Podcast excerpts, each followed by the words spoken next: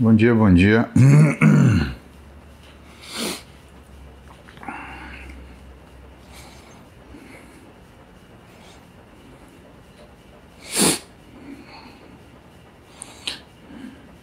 Grande myself, bom dia.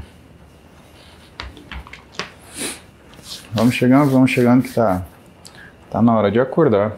Tá na hora da gente falar sobre coisas que vão começar a semana com treino ou com dieta. Vocês que sabem. Eu tô aqui para responder vossas excelências. Então, muito bom dia a todos. Segunda-feira, dia 8 de maio.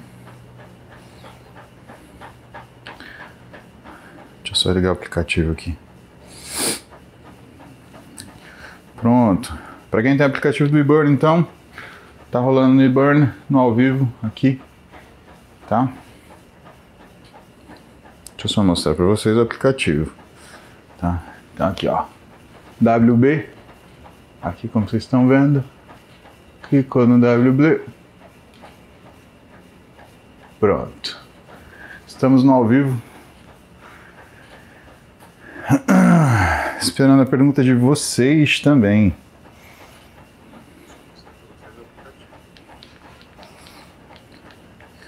Bom dia, Nani. Bom dia, Mike. Bom dia, Luiz. Bom dia, Cláudio. Grande Sofia. Muito bom dia a todos. Bom dia, Brasil. Bom dia. Quer dizer, Portugal não é bom dia, né? Portugal são 11 da manhã agora. Que delícia, Portugal. Hum. Muito bom, muito bom.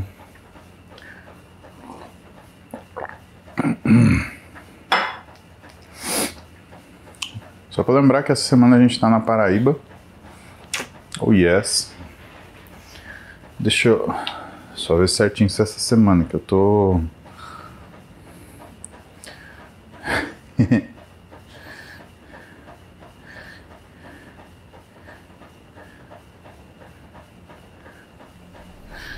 que eu tô trilili. Falar uma coisa errada, né? Depois o pessoal fica na expectativa, é, é ruim, né? Calendário. Ó, hoje tem podcast com Rogério Vilela, Paulo Oliveira e Thiago Brunet. Então, Inteligência Limitada hoje à noite tá super bem recheado. Amanhã vai ter podcast no Adágio. E depois amanhã, inauguração da agência Música. É, pessoal, finalmente chegou, né? A agência Música, ela será, ela será inaugurada dia 10 de maio. e A ideia é a gente ter um, um, uma agência que ofereça o que as pessoas desejam, né? Vocês querem saber como foi meu plano de carreira, o que, que eu fiz, como que eu fiz, como eu deixei de fazer. A gente tem uma agência para fazer isso para as pessoas. As pessoas que querem se tornar palestrantes, né? querem entrada para esse, esse mundo de mídia, né? mas de um jeito de um jeito profissional, né? Não uma forma organizada, profissional, uma forma decente, ética, né? Porque marketing é uma coisa que o pessoal usa muito errado, né? Então a gente tem é exatamente isso.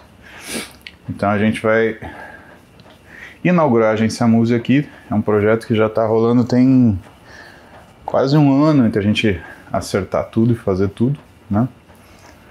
Inaugura agora na quarta-feira. Então, se você quiser, se você precisar de um, de um plano de transferência de mídia, carreira, essas coisas, a agência cuida para vocês, tá? E é também onde eu marco minhas palestras, né? E aí eu paro de cuidar disso. E quem passa a cuidar disso é toda a agência.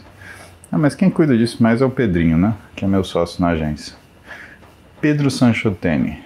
Mas é isso, ó. Sábado, dia 13 de maio, estaremos em João Pessoa.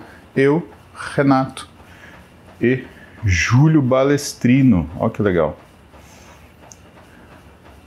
Ó que muito legal, tá? Então, bom dia Nação Muse, bom dia YouTube, bom dia Instagram. Vamos para para as perguntas de vocês, né? Vocês aqui admirando minha super cabeleira, né? Ó, que da hora. Agora fica parecendo Wolverine, meu irmão. Parece o um demônio. Mas tá bom, né? Cara, na boa. Sete da manhã, antes de treinar. Eu vou tentar pentear o cabelo. Se não der. Né não? Né não? Não, não é. Mas é, tentei pentear o cabelo. Foi o que ficou. Tá muito bom, né? Vamos ver o que vocês têm de pergunta hoje.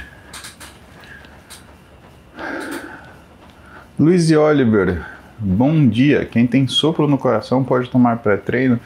Se for uma coisa chamada sopro inocente, Luiz, isso daí é um diagnóstico que a gente faz muito na infância, né?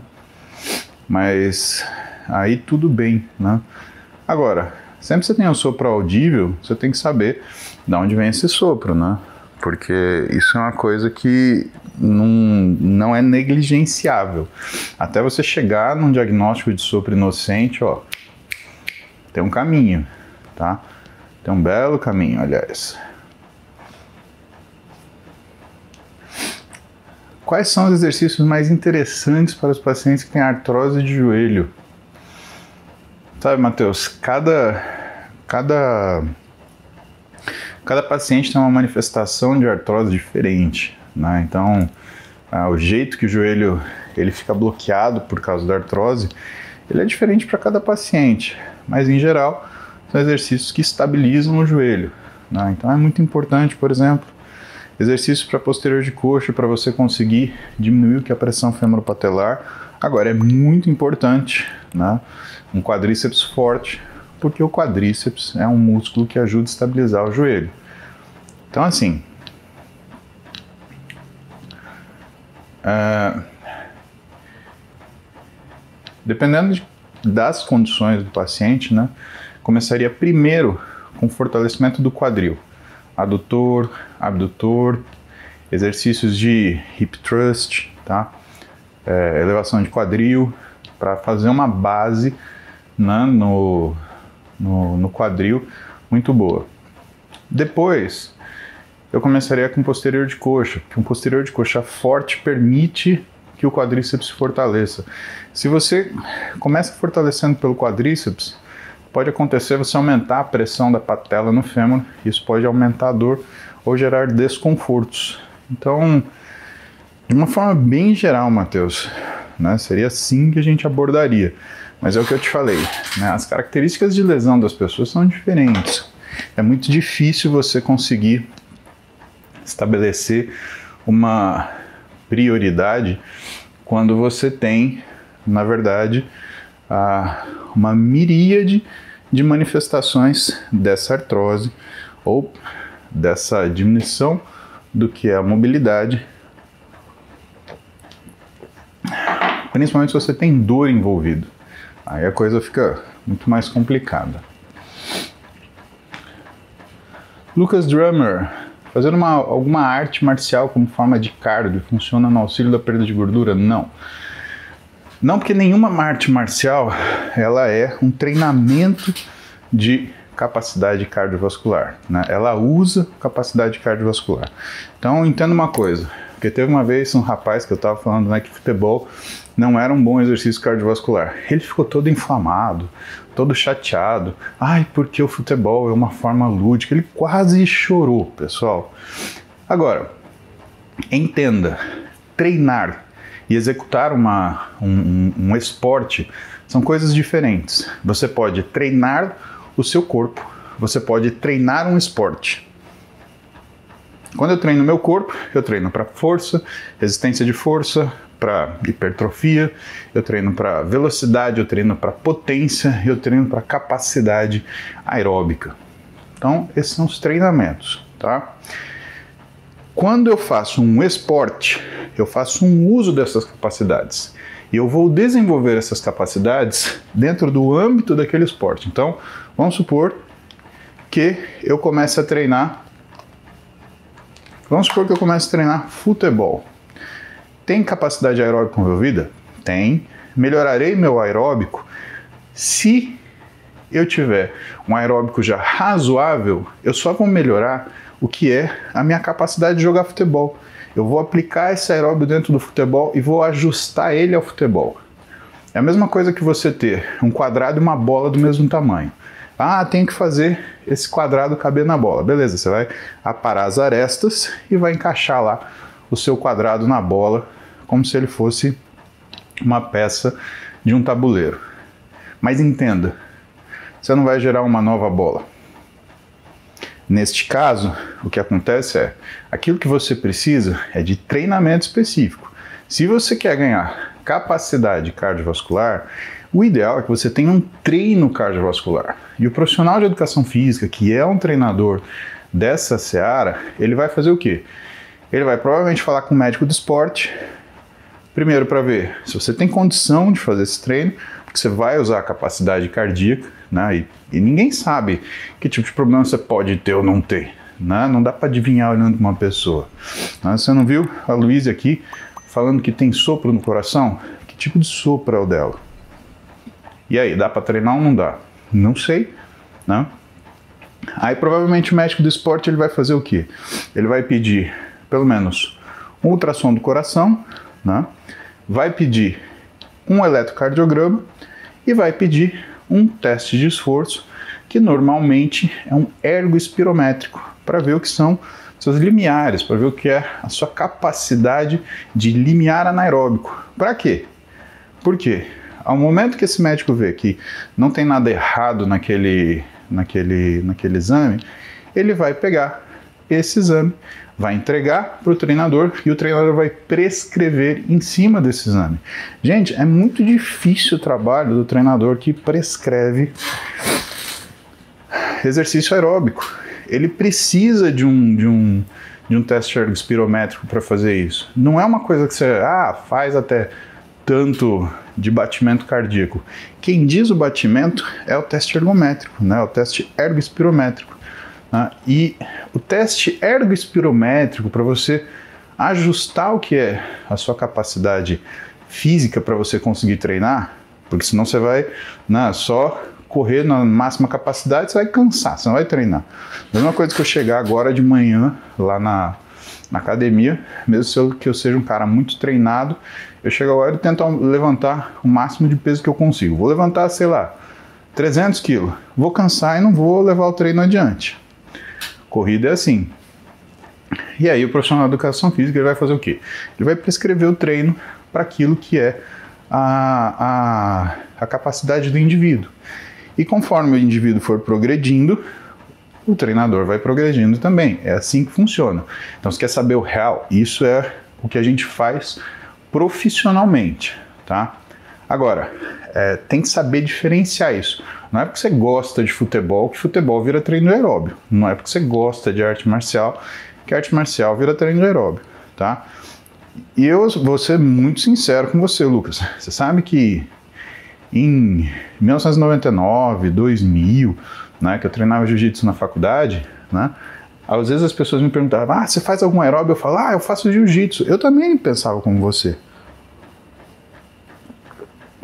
Eu fui descobrir que as coisas não eram como você pensa e que eu pensava na época quando eu fui fazer o curso de Fisiologia do Exercício na época do CEF, né, no Centro de Estudos de Fisiologia do Exercício, que foi construído pelo professor Antônio Carlos da Silva, hoje já aposentado da Unifesp. Né? Mas na época ele ele era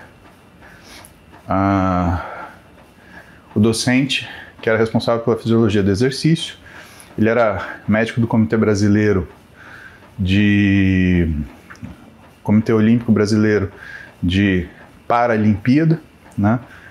E ele cuidava da fisiologia do exercício de todas essas pessoas. E às vezes o pessoal do Comitê Olímpico, né, pedia para ele fazer algumas coisas. Uma das coisas que a gente fez junto foi no Pan-Americano de Santo Domingo. Ele me pediu para desenhar o que era o esquema de hidratação das jogadoras de handball. Cara, isso tem. Meu Deus. Isso acho que foi 2002, se não me engano. Eu não lembro a data. Mas foi entre 2000 e 2002, né? Eu acredito que tenha sido 2002. E aí eu entendi, aí eu aprendi, né? Que uma coisa é você ficar bom para o esporte, treinando o esporte. Outra coisa é você ficar muito bom e aproveitar isso no esporte. Uma coisa é você ganhar o cardio que você vai fazer com o esporte marcial, né, ou com a arte marcial.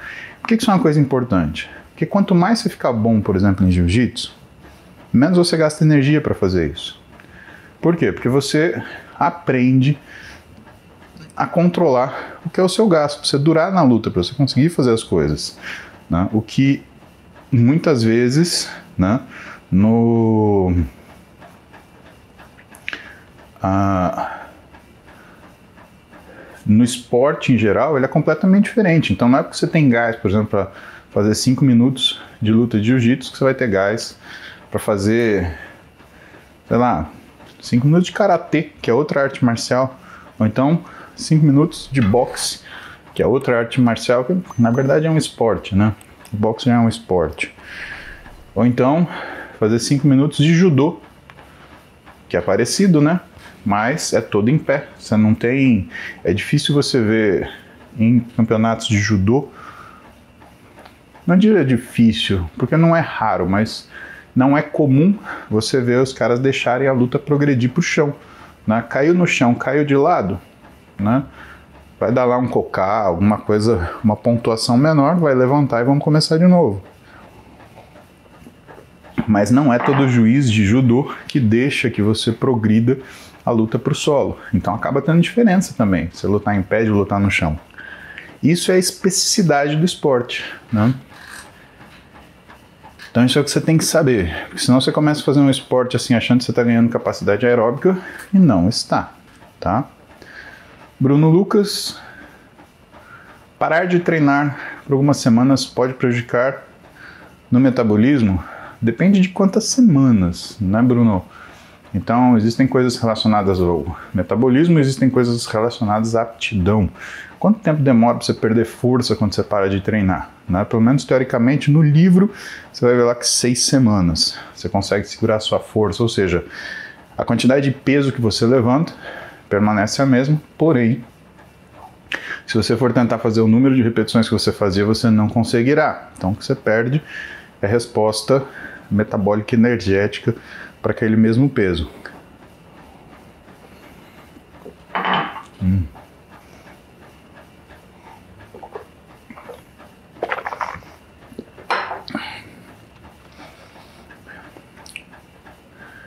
Mas o esquema do metabolismo, uma coisa eu te falo.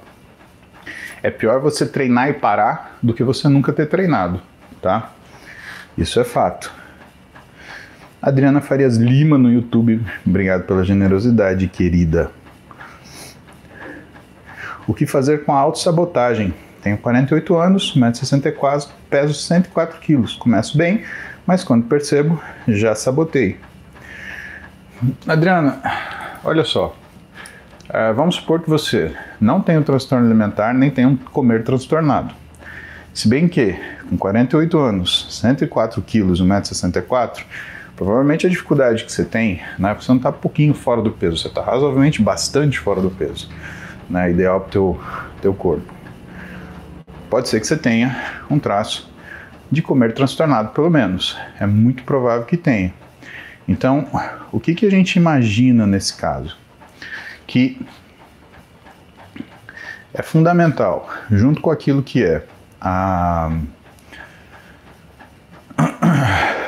a orientação de um nutricionista para você saber o que você tem que fazer, né? É você ter o acompanhamento de um psicólogo justamente para você saber como tem que ser feito. Sabe que é, na vida geral isso é uma verdade.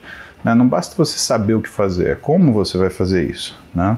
Eu vejo muito as aulas da Roberta sobre empreendedorismo, sobre administração, né, que é uma das coisas que ela fala, né, que são ah, atributos. No exército a gente chamava de atributos da área afetiva, né? Como é que você trata o seu subordinado? Como é que você trata o seu par? Como é que você trata o seu chefe? Né? Você entra chutando a sala do seu chefe, mandando tudo as favas. Não faz isso. Você tá puto porque nada funciona. Né? Você estapeia o seu subordinado. Isso é como fazer. Então, nesse seu caso, aparentemente o como fazer está errado. Porque o que, que é muito comum quem quer perder peso? Você passa o dia sem comer, aí você acha que à noite você vai conseguir ficar sem comer de novo. E não vai, coração. Nem lascando, tá? Aliás, é o que eu falo sempre: o melhor remédio né, para cuidar do seu apetite é comida, tá? Então, isso é uma coisa interessante. E não é necessariamente, né, que eu estou vendo a Dani falar, não, ter inteligência emocional. Dani, eu não gosto do termo inteligência emocional. E é fácil falar para o outro ter inteligência emocional. Tá? Inteligência emocional são coisas que, ao meu ver, estudando neurociência, são divergentes. A inteligência é inteligência. Né? É a sua capacidade de resolver problemas, é a sua capacidade de aprender com problemas, é a sua capacidade de executar comandos. Quando você fala emoção, você fala de uma coisa que é fora da razão. A esfera da inteligência está na esfera do racional. A emoção, ela está na, na esfera do irracional, está na esfera da reação. Então, eu não gosto do termo inteligência emocional, eu gosto do termo controle emocional se você tem controle emocional. É o controle emocional que te permite agir com inteligência, tá? Isso é uma história para eu debater com o Wesley aqui. Vou ver se ele tem algum horário essa semana aí para a gente falar disso, né? De inteligência emocional, se é ou se não é. Porque eu parto do pressuposto, né? Daquilo que eu, que eu estudei e estudo, que a gente tem que dividir o que são as nossas ações do plano racional e do plano emocional. Racional, você toma uma agressão, você tolera aquilo e você devolve ou não devolve uma atitude que vai melhorar pelo menos você. Né? Porque se você reagir, por exemplo, de forma violenta, você está se prejudicando, você está cometendo um crime, você está agredindo uma pessoa, você está se expondo. Né? As pessoas, elas nunca vão olhar os motivos pelas quais você fez alguma coisa. O que as pessoas vão fazer elas vão é te culpar porque elas acham que a sua atitude é feia ou bonita. Porque é assim que as pessoas classificam as coisas no mundo hoje, né? É um feio ou bonito. Ó, fazer isso é feio. Ó, fazer aquilo é bonito. Por isso que hoje, pessoal, se você faz uma coisa errada de um jeito bonito, ninguém te critica. E se você faz uma coisa certa de um jeito feio, muita gente vai te criticar. Então, isso é o, o, o raciocínio base das coisas. Né? Então, não basta só chegar para a Adriana e falar assim: ah, Adriana, você precisa ter inteligência emocional. Não, não é assim. A gente tem que, com racionalidade, desenvolver um programa para que ela diminua a fome e que à noite ela conseguisse chegar no final do dia, portanto, né, sem necessidade de comer, seja por fome, seja por sensação de necessidade de recompensa. Então, você tem que entender a Adriana como uma pessoa, por exemplo, Dani. E eu tô falando para você porque essa resposta que você deu é muito importante. Tem muita gente que fala das pessoas que têm dificuldade de manutenção de peso como se fosse só um descontrole. E não é um descontrole, é uma falta de organização. Né? Essa organização. Então, se a gente pudesse pegar, por exemplo, a Adriana e colocasse, vamos construir um spa. O spa da Dani, tá? O que, que eu ia te sugerir? A primeira coisa que você fazer no seu spa? que essas pessoas tivessem horários regulares de alimentação. A pessoa ia comer sempre, por exemplo, às 8, às 11, às 14, às 17 e às 20. 8, 11, 14, 17 e 20. São cinco refeições no dia. Que essas pessoas tivessem horário para dormir, como se fosse um exército mesmo. Ia dormir 10 da noite para acordar 6, 7 da manhã. Regularizando o sono e regularizando rotina, você consegue diminuir nível de ansiedade. E quando você faz isso, por exemplo, no spa da Dani, você consegue atender uma demanda da Adriana que é o quê? É essa sensação de, por exemplo, ansiedade em saber se ela vai ou não comer. Muitas vezes a gente é, acaba comendo por conta de um nível de ansiedade que a gente cria por ficar sem comer. Então, o teu cérebro está lá pensando, pô, mas será que eu vou ficar sem comer à noite também?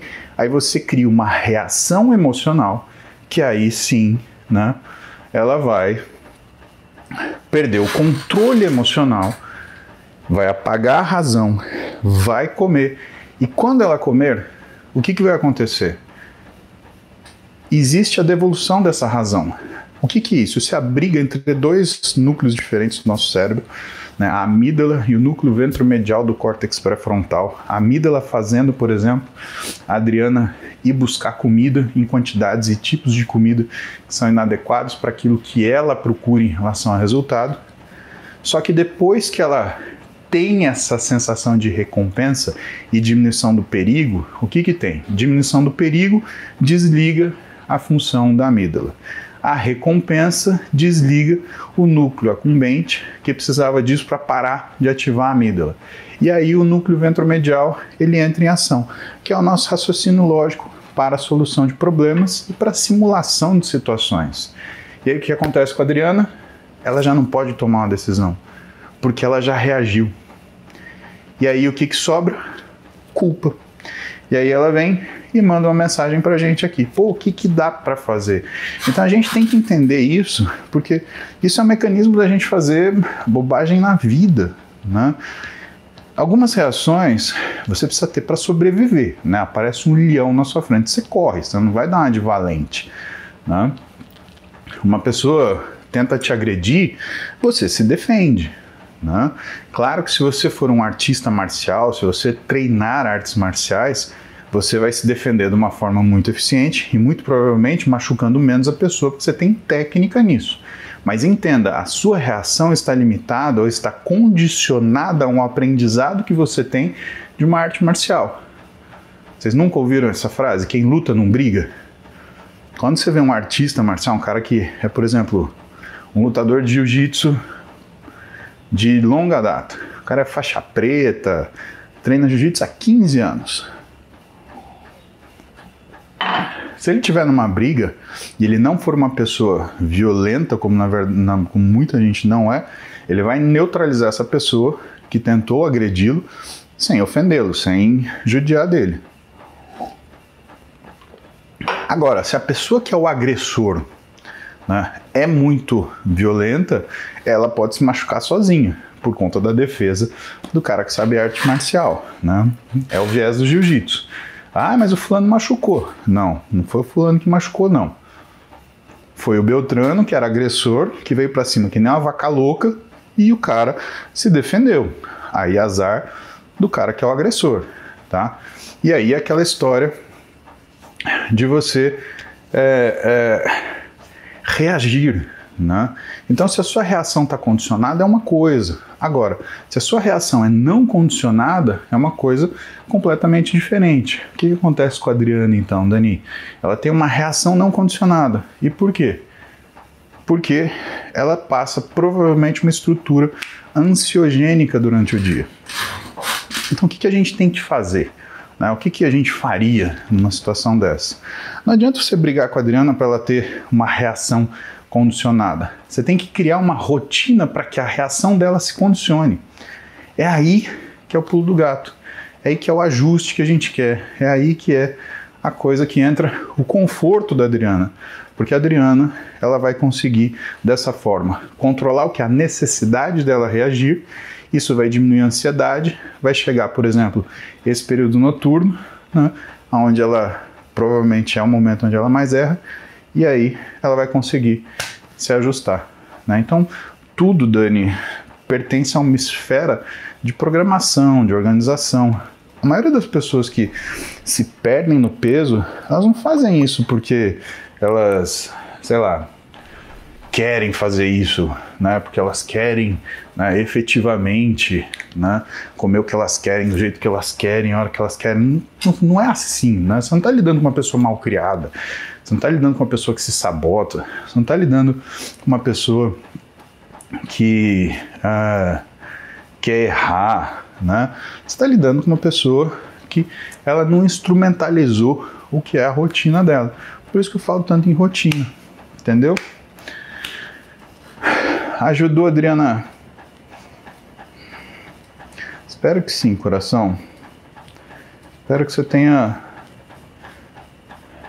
pegado um, um caminho aí para de repente você se ajustar. Vamos para mais um super chat. Renato Cruz. Gostaria de saber se existe uma série de treinos prefixada.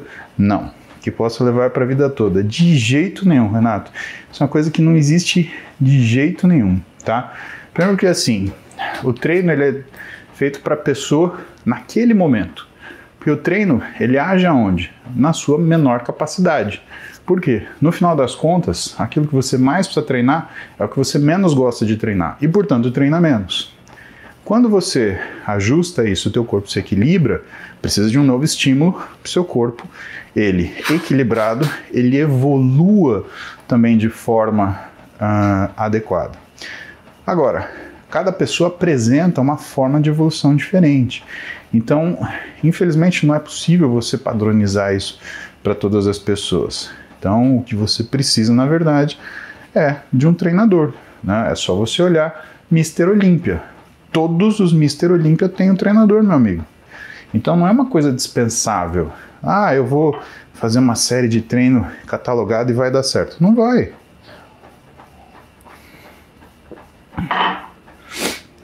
As coisas elas não vão não vão ajustar dessa forma, tá?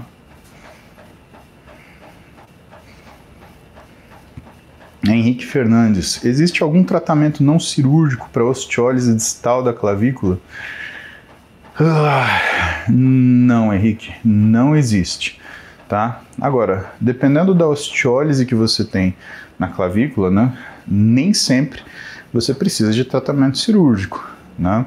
Quando você tem uma deformidade causada por essa osteólise, sinal de uma artrose acromioclavicular, é uma coisa que normalmente a gente aborda em cirurgia se você for, por exemplo, um lutador de boxe, um lutador de MMA ou um lutador, mas que faça muito esse movimento aqui, né? Adução no plano sagital, esse movimento. Por quê? Porque dói muito fazer isso. Agora, boa parte das vezes a gente tenta fazer uma infiltração e com uma ou duas infiltrações, esse sintoma ele desaparece quando não é o caso de você ser um lutador, né? Mas quando é o caso de ser um lutador, a conversa é um pouco diferente. Aí a gente muitas vezes opta por operar, mesmo que a resolução definitiva para esse problema. André Rocha, tenho 29 anos, é tarde para cursar educação física? André, no ano que eu entrei na faculdade, em 1999, entrou uma aluna com 40 anos, cara. Você tem noção? Então, você pode entrar com 40 anos na medicina, porque você não poderia entrar com 29 na educação física, meu irmão. Se alguém falou porque não que para você que não pode, é porque se alguém é bem preguiçosão, né? Faz a sua educação física, vai ser feliz, cara. Vai faz bem para a alma a formação. Eriksen Bowles. Uso pantobrazol há 10 anos e testo 187, 45 anos. Pode ele baixar a testo, suplemento 1 ml, 5 em 5 dias. Prescrição de endócrino, não dosei para ver agora. Cara, é assim, se essa dosagem de testosterona é 187 nanogramas por decilitro, sua testosterona está normal, ela está muito baixa, tá? Essa suplementação que você está fazendo né, de 1 ml de testosterona, né, cara, não parece que seja uma testosterona decente. Outra, esse interstício de cinco dias é bem pequenininho, né? O pantoprazol não faz isso, tá? Agora, uma coisa que você tem que ficar atento: inibidor de bomba de próton usado cronicamente aumenta o risco de câncer de estômago num tipo específico chamado linfoma tipo malte. Então você tem que tratar definitivamente o que, que te dá essa gastrite. O que faz baixar a testosterona é uma medicação que também é utilizada né, para gastrite que chama domperidona. Tá? Então, se você está usando domperidona junto com o pantoprazol, é ela que está fazendo sua testosterona cair. Tá? Eu acho que tem que rever tudo que você está fazendo, cara, na boa. Porque não está satisfatório, não. Grande Bruno Skornik, bom dia. Gonçalo Faroia, Caroline Cavalcante. Vamos lá. É 7h43. Pessoal, então, ó, seguinte. Eu tô com bastante pergunta aqui da Nação Muse, tá? Vou responder meus filhos da Nação Muse. Vocês, a gente se vê amanhã cedinho, 7 da manhã, terça-feira, às 7. Fechou?